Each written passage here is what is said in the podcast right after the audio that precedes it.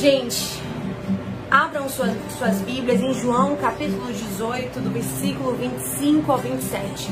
Essa palavra, ela vai entrar numa área privada nossa, ela vai entrar na nossa privacidade, ela vai entrar nas fendas, nas brechas e nos cantos desconfortáveis da nossa alma.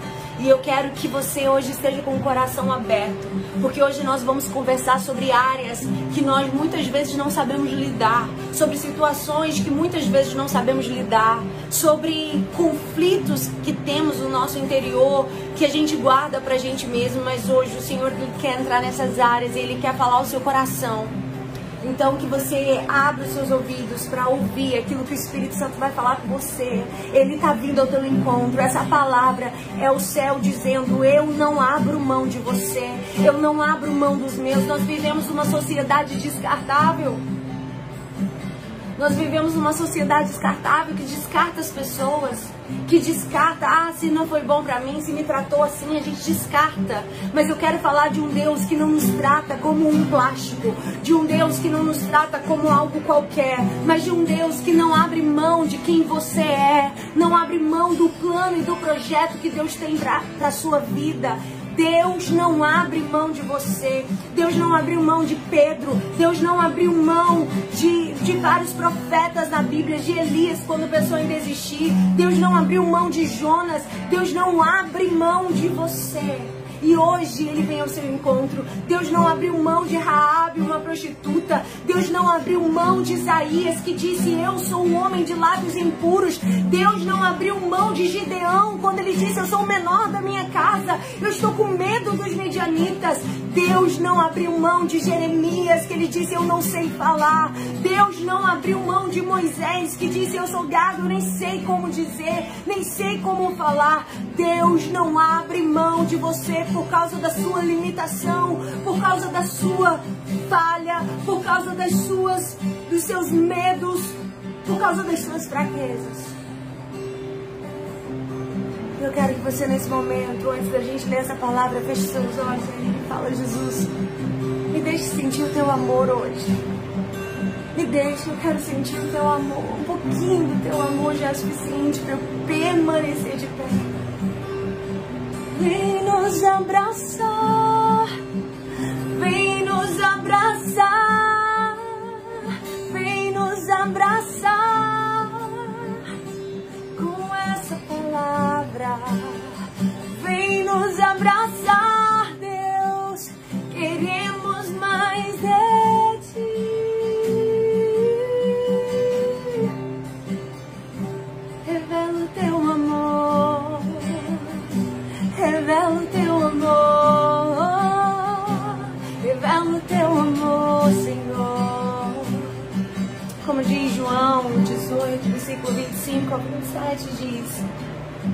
Simão Pedro estava se aquecendo, perguntaram-lhe: Você não é um dos discípulos dele? Ele negou, dizendo: Não sou. Um dos servos do sumo sacerdote perante um homem cuja orelha Pedro cortara insistiu. Eu não vi com ele no olival e Pedro negou outra vez e logo o galo cantou. Nós estamos aqui falando de discípulos que estavam com vergonha de si mesmos.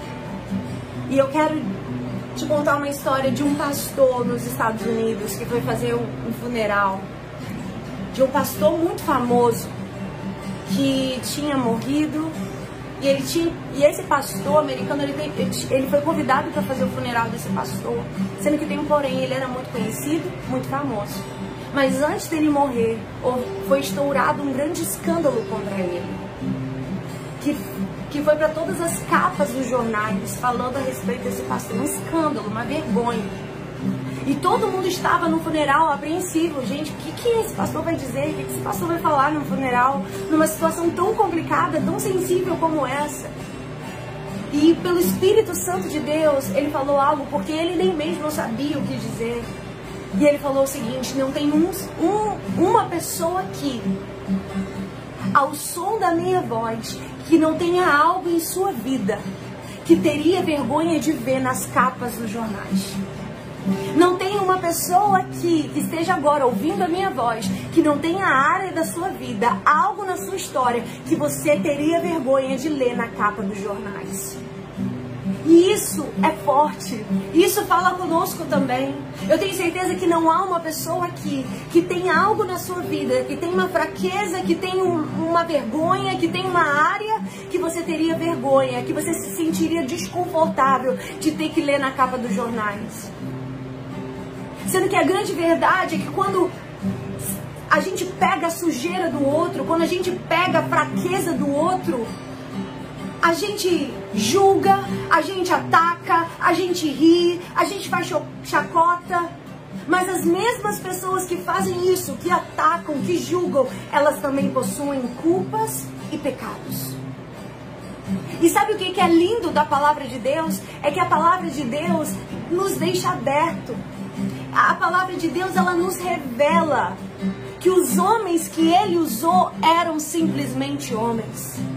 A palavra de Deus nos revela que os homens que ele usou na história eram apenas homens, apenas humanos. E esse momento vergonhoso na vida de um grande homem de Deus chamado Pedro. Pedro, um homem escolhido a dedo por Deus. Sabe qual é a questão? Nós temos a ideia que algo vergonhoso não pode andar ao lado de algo grande. Mas eu quero te dizer que anda algo vergonhoso e algo grande não andam juntos, mas eu vim aqui te dizer que andam. E eu vou te mostrar na Bíblia que andam. Algo grande e algo vergonhoso andam juntos muitas vezes. Porque é a nossa humanidade às vezes você pode ser grande uma área, você pode ser um grande pai, mas é um péssimo marido. Às vezes você pode ser uma grande profissional, mas é uma péssima mãe. Às vezes você é uma grande pastora, mas uma péssima amiga. A gente pode ser grandioso em uma área e ser vergonhoso em outra área. Porque isso revela a nossa humanidade. Pedro é o homem que Jesus disse ser a pedra. Ele decepcionou a si mesmo, ele decepcionou seus discípulos e ele decepcionou Jesus.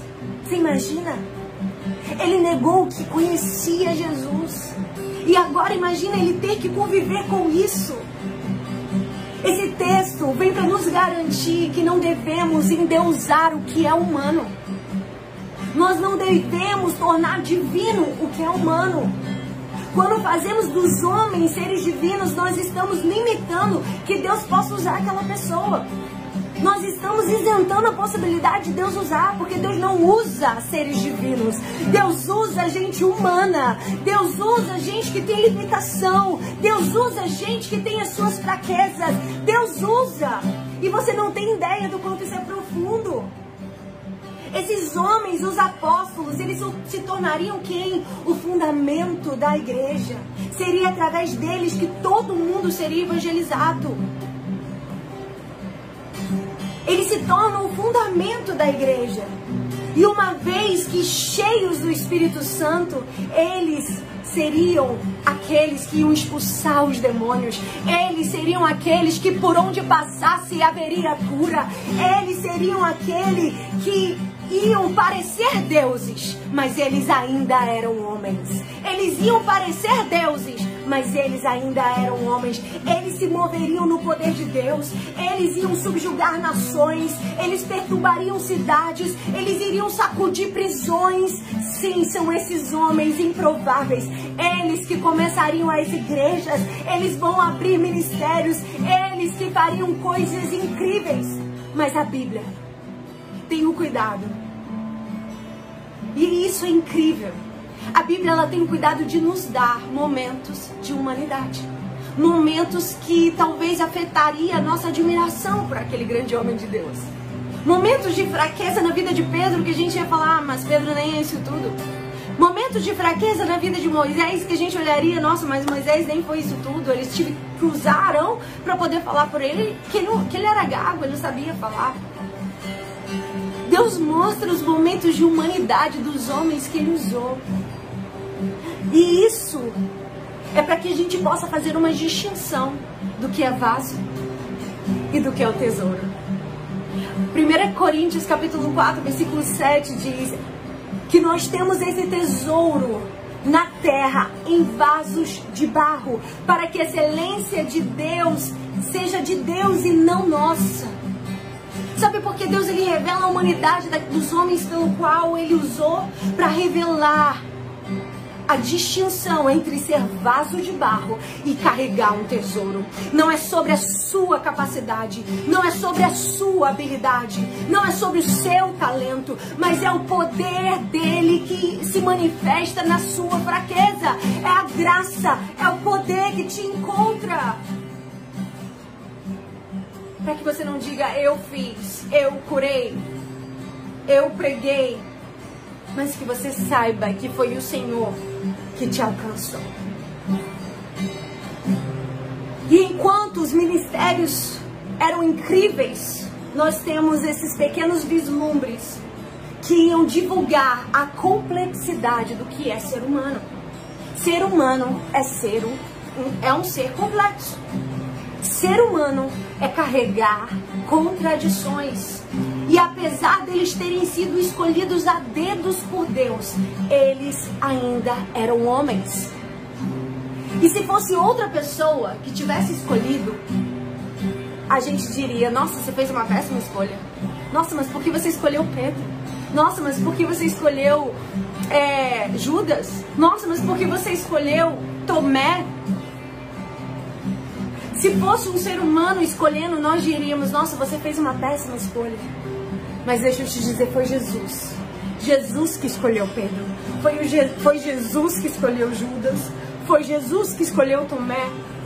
Jesus o escolheu a dedo e o chamou para pegar a cruz e segui-lo. E ele, diante daquela situação em que Jesus precisava dele, ele foi se aquecer no fogo dos romanos. Ele foi se aquecer no, do frio que estava naquela manhã. No momento que Jesus mais precisava dele, Jesus não precisava de uma comida, Jesus não precisava de um copo d'água, Jesus não precisava de um sanduíche, Jesus precisava da lealdade dos seus discípulos. Jesus precisava da verdade dos seus discípulos. Mas a complexidade da nossa humanidade jogou Pedro para baixo. Sabe por quê? Ele estava com medo. As capacidades humanas nos permitem amar de um lado, falar com sabedoria de um lado, e de outro lado, a gente encarar com medo uma situação. De outro lado, a gente encarar com, com estupidez uma situação. Em determinadas áreas nós somos amáveis, sábios, em outras somos desequilibrados, complexos. Você não pode julgar Pedro por um caso isolado. Você não pode julgar Pedro por este cenário. Você não pode julgar Pedro por essa fatia da história dele. A Bíblia diz e é clara que, Jesus, que Pedro estava disposto a entregar sua vida a Jesus. Mas nesse pequeno momento, ele correu como uma criança. Nesse pequeno momento, ele ficou morrendo de medo. Nesse pequeno momento, ele escolheu fugir. Ele estava com vergonha. A Bíblia, de forma generosa, ela permite que seja adicionado na história os ativos e os passivos o que tem de ponto positivo, o que tem de ponto negativo. Sabe para quê? Para que a gente venha olhar para os homens da Bíblia como homens, não como deuses. Para que a gente possa ver, olhar para os homens da Bíblia e entender que eles eram homens. Davi foi um homem segundo o coração de Deus. Davi foi ungido, separado, ele matou gigante.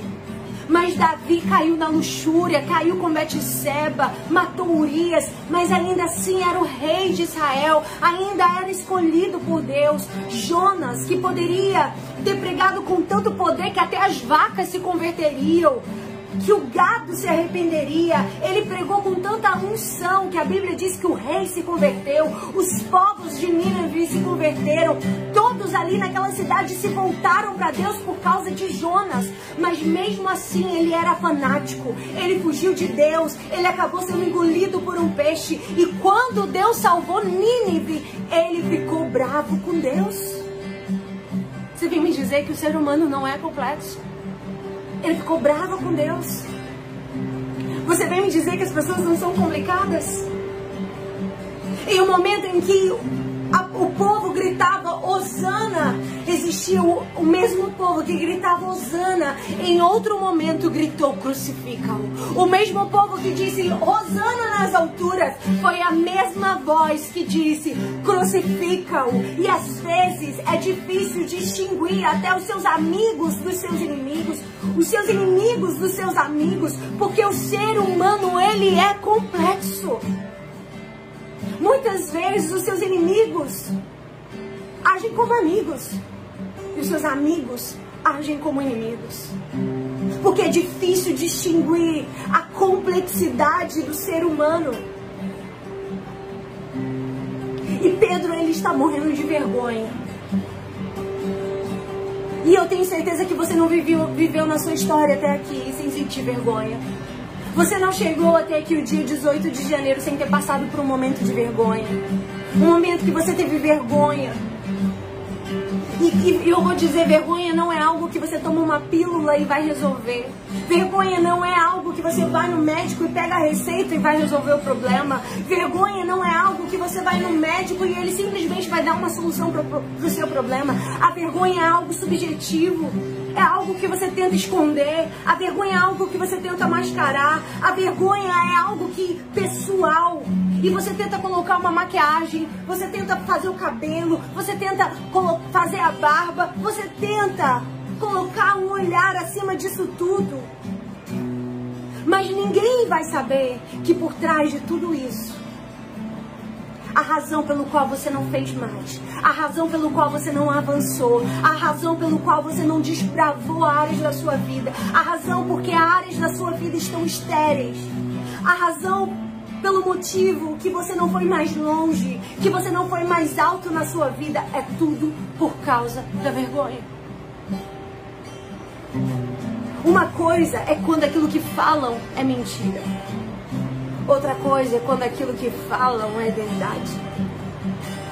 Pedro, ele poderia repreender uma mentira. Pedro poderia dizer: Não, isso tudo que falam sobre mim é uma mentira. Mas e quando é verdade? E quando aquela situação representa mesmo a tua fraqueza, a tua limitação? Pedro está se aquecendo no, no fogo dos homens que ele tinha tentado matar. Que complexo! Pouco tempo atrás ele estava querendo cortar a orelha daqueles homens que ele estava ali sentado ao lado se aquecendo no fogo. Que contradição! E você precisa entender que as pessoas estão cheias de contradições. As pessoas estão cheias de complexidade. E o que fazemos com as pessoas é que uma vez que descobrimos uma contradição, uma vez que descobrimos uma complexidade, nós a descartamos. E você nem imagina que todas as pessoas que você olhava e costumava ver de pé, que você ouvia falar delas e agora você nem escuta mais falar delas e agora você nem sabe nada a respeito. Elas foram jogadas para baixo. E sabe o que a gente faz? A gente não trata elas nem como seres humanos. Não, elas simplesmente desaparecem de suas posições. Elas simplesmente desaparecem do seu lugar de destaque. Existem coisas que você pode dizer apenas para Jesus.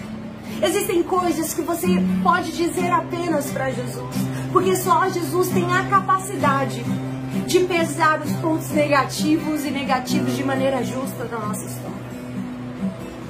E não julgar você por causa de uma fatia, e não julgar você por causa de um momento. Por isso que Deus ele fez as estações esses dias eu fui com os meus pais no, no monte, nós subimos para orar. E eu fiquei olhando as árvores, tinha uma, umas folhas secas, outras folhas verdes. E eu fiquei olhando para aquilo. E eu imagino que no jardim do Éden não tinha, não tinha folhas secas. Era verdejante, as flores eram vibrantes. E ali o Espírito Santo foi ministrando no meu coração que isso foi fruto do pecado. E é por causa do pecado foi por causa da misericórdia de Deus que sobrepôs o nosso pecado e as nossas falhas. Ele fez as estações. Porque uma folha seca não vai determinar a qualidade da árvore. Uma estação de sequidão não vai determinar a qualidade da árvore. Uma estação onde as folhas caíram, onde parece que está tudo perdido, não vai determinar que é o seu fim. E Pedro, hoje, ele é um testemunha viva de que não é o seu fim. Deus, ele criou as estações para dizer para mim, para você, que o seu momento não te define. Deus sabe quem você é por trás do seu pior dia. Deus sabe quem você é por trás da sua vergonha. E às vezes o grande problema não é o julgamento das pessoas. Esses dias me fizeram uma pergunta no meu Instagram e falaram assim: como foi para você superar o divórcio?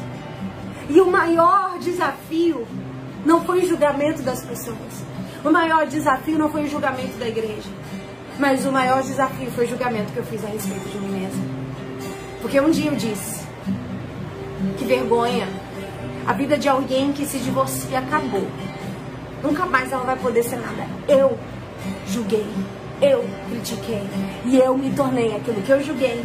E aquilo que eu critiquei na minha imaturidade, na minha juventude. Eu falava, nossa, casar é pra sempre. E às vezes o que você está tendo que superar não é o julgamento da igreja. Você até fala, ah, a igreja me julga. Você até diz, ah, as pessoas me julgam. Ah, as pessoas me olham torto. Mas a grande verdade é que o maior julgamento é aquele que você se autocondena aquele que você olha para a sua vida e diz: para mim não tem mais jeito. É o auto-julgamento que a gente faz, é a vergonha que a gente tem da gente mesmo, é a culpa que você carrega. E essa vergonha que te impede de ir atrás dos seus sonhos, é essa vergonha que te impede de você viver a sua vida ao máximo, é essa vergonha que faz você se punir todos os dias. Não é simplesmente dizer, ai, me arrependo e sinto muito. A vergonha ela vai além do arrependimento. Ela diz: porque eu fiz o que eu fiz, eu sou inútil. Por causa do que eu fiz, eu jamais serei feliz. Por causa do que eu fiz, meus sonhos morreram. Talvez você entrou aqui nessa live dizendo: Ah, por causa do que eu fiz, eu nunca mais vou ser feliz. Por causa das escolhas que eu fiz, eu nunca mais vou, vou ser alegre. Nunca mais vou ter uma família. E a grande verdade que o Senhor te trouxe aqui para te dizer é: os teus sonhos não acabaram. As promessas de Deus para você não não acabaram. Deus ainda é Deus e você verá Deus na sua história. Porque não há ninguém aqui nessa live hoje que em algum momento não tenha vergonha de si. E quando a gente fala de pessoas mortas, Pedro morreu, Tomé morreu, Judas morreu. Quando nós falamos das pessoas que Deus usou, Davi, Jonas, quando nós falamos das pessoas que Deus mostrou a sua humanidade, mas ainda assim Deus usou, nós sabemos lidar com isso. Mas a grande questão é quando essas pessoas estão vivas. É quando essas pessoas não, não estão mortas e elas têm uma cena, um episódio, um momento de vergonha. E aí elas são destruídas pela autocondenação, pelo auto-julgamento. E quando essas pessoas são você, que por causa de um momento, por causa de uma situação, você coloca uma autopunição e essa é a pior sentença do inferno sobre a tua vida. É a, maior, é a pior sentença que um juiz pode determinar. É a autocondenação, é o auto-julgamento. Para hoje de ficar se autocondenando. Tira de sobre os teus ombros essa culpa. Tira de sobre os teus ombros essa condenação. A Bíblia diz: nenhuma condenação há para aqueles que estão em Cristo. Nenhuma condenação há para aqueles que estão em Cristo. Toda culpa bate em retirada. Toda vergonha bate em retirada. Porque a gente sabe lidar com Pedro, a gente sabe lidar com Jonas, mas a gente não sabe lidar quando a cena de vergonha, um episódio de vergonha é nosso. Ou de alguém que a gente conhece. E o jeito que você se vê determina muito do que você vai viver. E é por isso que muitas pessoas entram em relacionamentos doentios. É por isso que muitas pessoas, quando alguém chega para amar, alguém chega para cuidar, ela não deixa que, que ame, ela não deixa que cuide, porque ela não se sente merecedora, porque ela está se autocondenando. Se alguém tenta te receber com carinho, você simplesmente afasta essas pessoas de você. Porque você não se vê digno. Você olha para você e diz como alguém vai me querer. Você sabota a si mesmo de viver novos níveis, de viver um novo patamar. Você sabota uma promoção no trabalho, você sabota uma oportunidade de emprego, você sabota uma carreira, relacionamentos e até mesmo a sua vida familiar. Por quê? Você não se sente como alguém que vale a pena.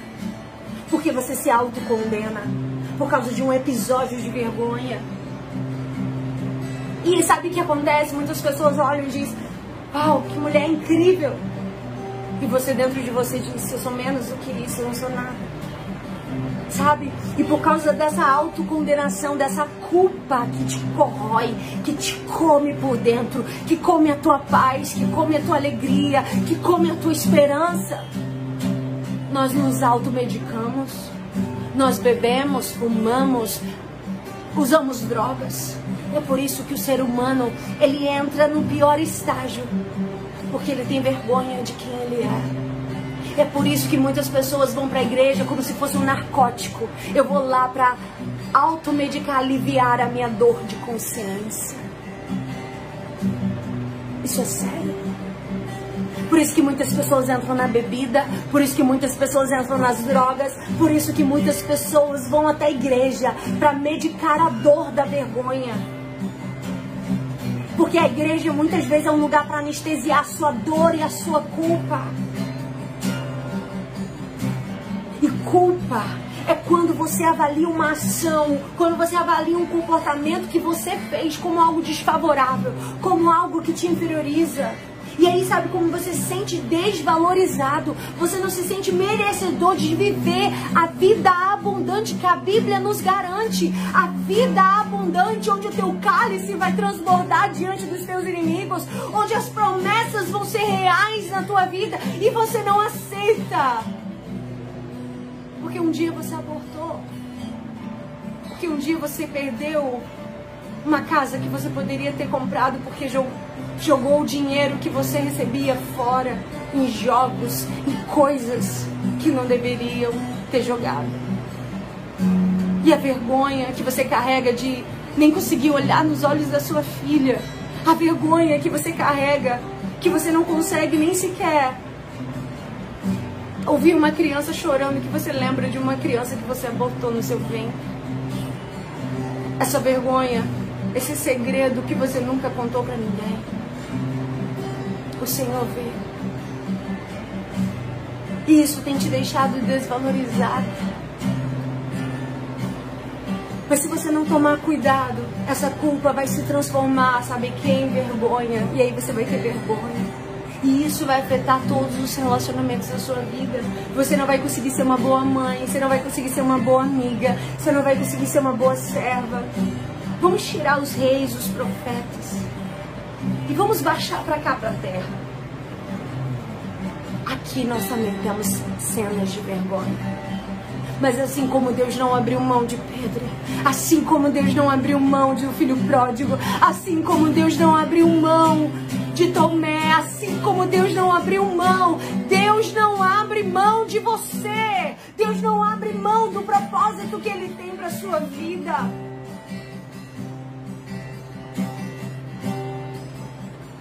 E eu tô falando da vergonha que afeta a maneira que você vive. E por causa da sua vergonha, você perdeu pessoas boas que queriam ver o seu crescimento, porque você não deixou que elas se aproximassem. Pedro, ele era uma vergonha absoluta. E ele era o tipo de tormento que muitas vezes a igreja não ajuda, que muitas vezes a igreja não, não dá suporte. A Bíblia diz que veio um homem com seu filho que a igreja não ajudou. Deus, a palavra de Deus diz que ele se jogou no fogo, que ele se jogou na água e trouxeram até os discípulos e eles não puderam resolver o problema daquele menino porque era profundo demais. E existem áreas de vergonha que muitas vezes não vai ser a igreja que vai resolver porque é profundo demais. E é por isso que a história do filho pródigo é tão forte e fala tanto conosco. Porque ali fala abertamente sobre um menino que ele pensa que ele é mais do que ele é. Que ele pensa que ele pode pegar tudo que o seu pai guardou, a sua herança, e seguir a sua vida. E aqui a gente precisa ser um judeu ortodoxo, ter uma mentalidade de um judeu ortodoxo para a gente entender a profundidade dessa palavra. Um judeu ortodoxo ele não chegava nem perto de porco, ele não comia porco. E aqui a gente está falando de um menino que não está pronto apenas para comer o porco, mas pior, para comer o que o porco, o porco comeria. Para comer o que o porco comeria. E na hora ele se lembra do pai. E ele fala: Eu vou para casa do pai e eu vou dizer, pelo menos, que eu seja um contratado seu. Eu quero ser um contratado seu. E ele ficou ensaiando o que ele ia dizer para o pai. Porque aquilo que ele pegou e desperdiçou com prostitutas, com amigos, acabou. E mas aquilo que ele tinha era a vida inteira de trabalho do pai. E o pai já estava velho. O pai não teria mais vida para trabalhar e recuperar aquilo que foi perdido. Não teria vida suficiente para recuperar, ou seja, ele não desperdiçou apenas o dinheiro, ele desperdiçou a vida do pai. Ele jogou fora a vida que o, do pai. E quando ele ensaia para voltar, ele está cheirando a porco, ele está cheirando algo que o pai nem tocou. Ele está cheirando algo que o pai não criou ele para comer. É que, e o poderoso dessa história é que enquanto ele está ensaiando, o nível de vergonha dele é tanto. Ele está descobrindo, procurando o que vai dizer para o pai. Mas a Bíblia diz que quando o pai olha ele da varanda da graça, da varanda da graça, ele corre como se ainda fosse jovem. Ele corre ao encontro do seu filho. Sabe por que ele corre ao encontro? Porque ele ainda queria ele. Porque ele ainda queria o seu filho. Sabe por que você está aqui nessa live? Sabe por que o Espírito Santo te trouxe aqui nessa live? Porque Deus está te dizendo: Eu ainda te quero. Eu ainda quero você. Eu ainda tenho uma obra na tua vida, na tua história. Eu te quero. E sabe o que é lindo? Quando ele corre ali para os braços do pai. O pai não diz assim: vai tomar um banho primeiro que você está fedendo. Vamos fazer uma cerimônia de purificação primeiro. Vamos fazer um ritual primeiro. Não. O pai abraça a pouco, mesmo ele cheirando a, a pecado. Deus te alcança. Não importa qual lamaçal de pecado você esteja. E um dia você vai dizer: Deus me transportou do pecado para o reino do Filho do seu amor. Abadai, Shekandarabás. E é isso que o Espírito Santo te diz hoje. O Pai corre ao teu encontro. Pedro tinha estragado tudo. Mas Jesus olha para Pedro e diz: Eu ainda quero você. Jesus olha para aquele filho pródigo e ele diz: Eu quero tanto você que eu vou colocar umas vestes limpas.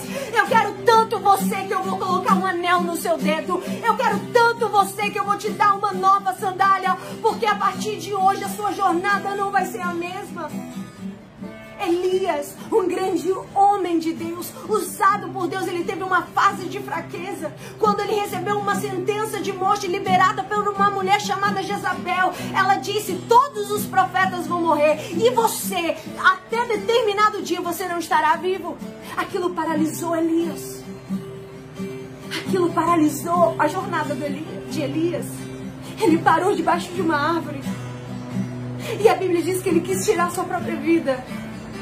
Mas a Bíblia diz que um anjo apareceu para Elias e disse: Ei, levanta e coma, levanta e coma, porque a sua jornada não vai acabar com o decreto do inferno, a sua jornada não vai acabar com uma palavra do inferno, a sua chamada não vai acabar porque as pessoas disseram que acabaram, a, a sua jornada não vai acabar porque a sua igreja virou as costas, a sua jornada não vai acabar porque o seu pastor disse que acabou, a sua jornada não vai acabar. Levanta e coma, porque ainda é muito longe que eu vou te levar, Elias. Eu ainda tenho lugares altos para te levar, Elias. Eu ainda tenho lugares grandes para te levar, Elias. Deus fala com você que está aqui nessa live hoje. Levanta, mulher, e coma. Ah, não, mas eu estou entristecida. Ah, não, mas eu estou envergonhada. Ah, não, mas eu estou abatida. Ei, Deus está te dizendo: levanta e coma, levanta e coma. Não acabou, não, não acabou. O que eu tenho pra você não acabou, não. Persevera, persevera. Eu tenho uma roupa nova para te dar. Eu tenho um anel para te colocar nas mãos. Eu tenho uma nova sandália. Não precisa de rituais, não precisa de limpeza. Eu te abraço, eu te acolho, eu te toco.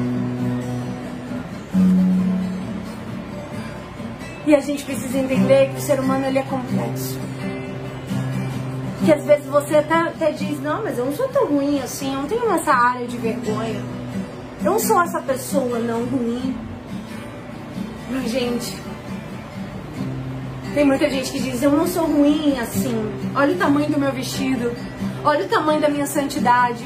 Olha aqui eu subo ao monte. Olha aqui eu prego. Olha aqui eu canto na igreja. Olha aqui as pessoas me, me tratam com respeito. Porque eu tenho uma, atitude, uma vida nobre, uma vida leal.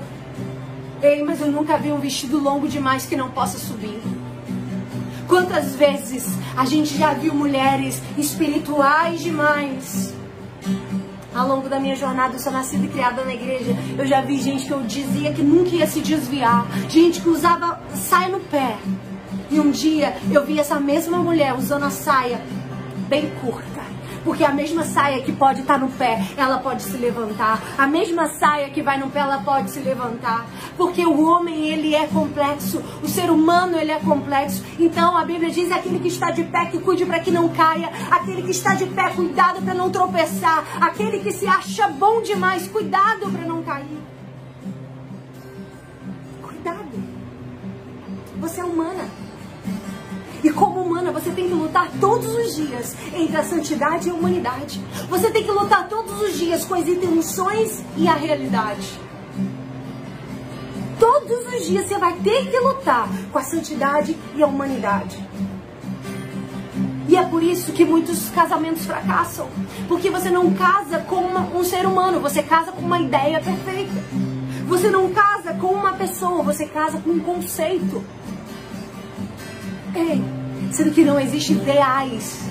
Não existe ideias perfeitas, não existe conceitos perfeitos. Você vai casar com um ser humano, você vai casar com alguém que tem suas limitações, você vai casar com alguém que tem as suas fragilidades. Você não vai casar com um ideal perfeito, porque isso não existe. E quando isso acontece no casamento, quando aquele ideal não acontece no casamento, os casamentos fracassam.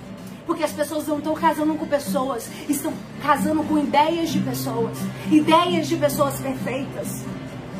Pedro, ele estava se aquecendo pelo fogo das pessoas que ele costumava lutar, sabe? E ele, e ele foi pego naquele momento numa contradição. Ele ficou com vergonha, a Bíblia diz que ele ficou com vergonha. E por que eu tenho que pregar sobre vergonha? Porque hoje, nessa manhã, no dia 18 de janeiro, eu estou pregando sobre vergonha.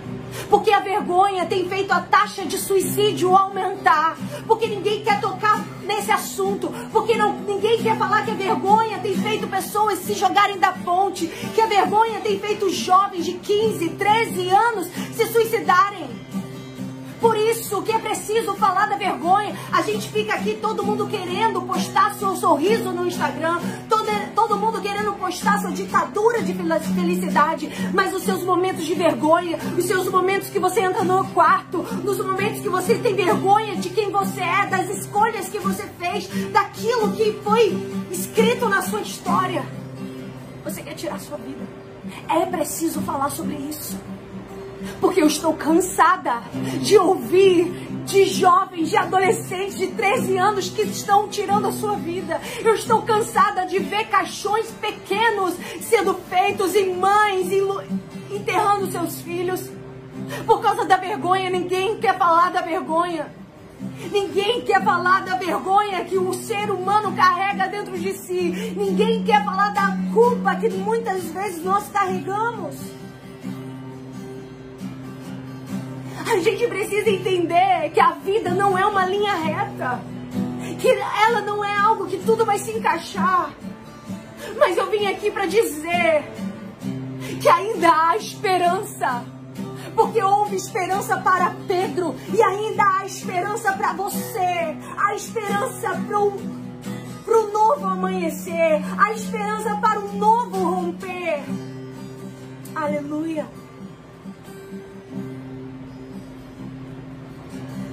Jesus nos ensina na história de Pedro que o Senhor não abre mão dele. E a gente pode falar não só de Pedro, a gente pode falar de Tomé. Tomé disse que quando Jesus estava indo para Jerusalém, ele disse: Vamos, porque morreremos com ele. Mas no dia da crucificação, a Bíblia relata quem estava lá na cruz: Maria, João Tiago os soldados romanos. E eu te pergunto onde estava Tomé. Tomé estava escondido com vergonha. Tomé estava escondido com medo. Tomé estava escondido. Eu poderia falar de Judas. O livro canônico, não canônico de Judas, que são um dos, um dos livros apócrifos, conta que o objetivo de Judas, a trama de Judas em entregar Jesus, é porque ele estava cansado de ver Jesus curar doentes.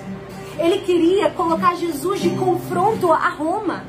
E naquele momento Jesus mostraria o seu poder. E naquele momento eles assumiriam o reinado. O reino de Deus seria estabelecido na terra. E eles assumiriam a política. Porque Judas estava cansado. Judas estava cansado de ver Jesus curando paralíticos. Jesus curando pessoas improváveis. E ele queria ver o grande poder de Jesus. E é tanto que Judas, ele, ele se matou quando viu Jesus morrer. Quando viu que a trama que ele provocou não deu certo. Quando ele viu que a trama que ele provocou foi contra ele mesmo. E eu sei que muitas vezes a gente não quer defender Judas. A gente não quer, mas a Bíblia diz que Jesus declarou: Satanás entrou em Judas. Satanás entrou em Judas. A grande verdade é que nós não sabemos distinguir quando a vergonha assume o coração de alguém. Nós não sabemos distinguir quando aquela pessoa está agindo assim por vergonha. Quando aquela pessoa está agindo assim por ciúmes. Quando aquela pessoa está agindo assim porque o diabo entrou. Mas Jesus, ele sabe discernir. E a Bíblia diz que o diabo entrou, que Satanás entrou em Judas. E ele deixou que o seu próprio sangue fosse derramado quando ele não sabia o poder do sangue de Jesus. Que ele poderia ter se voltado para Jesus e ter dito: Me perdoa. E enquanto Jesus estava sendo pregado no madeiro, Judas não teria derramado seu sangue se ele, se ele tivesse recebido a oportunidade de ouvir o perdão de Deus. Ele teria sido purificado pelo sangue de Jesus. Ele teria sido lavado pelo sangue de Jesus. Eu estou falando de alguém que não conseguiu se livrar da sua vergonha. E sabe o que fez? Se livrou da sua vida. Porque vergonha é algo que paralisa. Vergonha é algo que mata. Eu estou falando com alguém que está aqui nessa live que tem vergonha de lidar com um segredo obscuro em sua vida. Eu estou dizendo que Jesus morreu por causa da sua vergonha. Pedro significa rocha. Pedro significa rocha.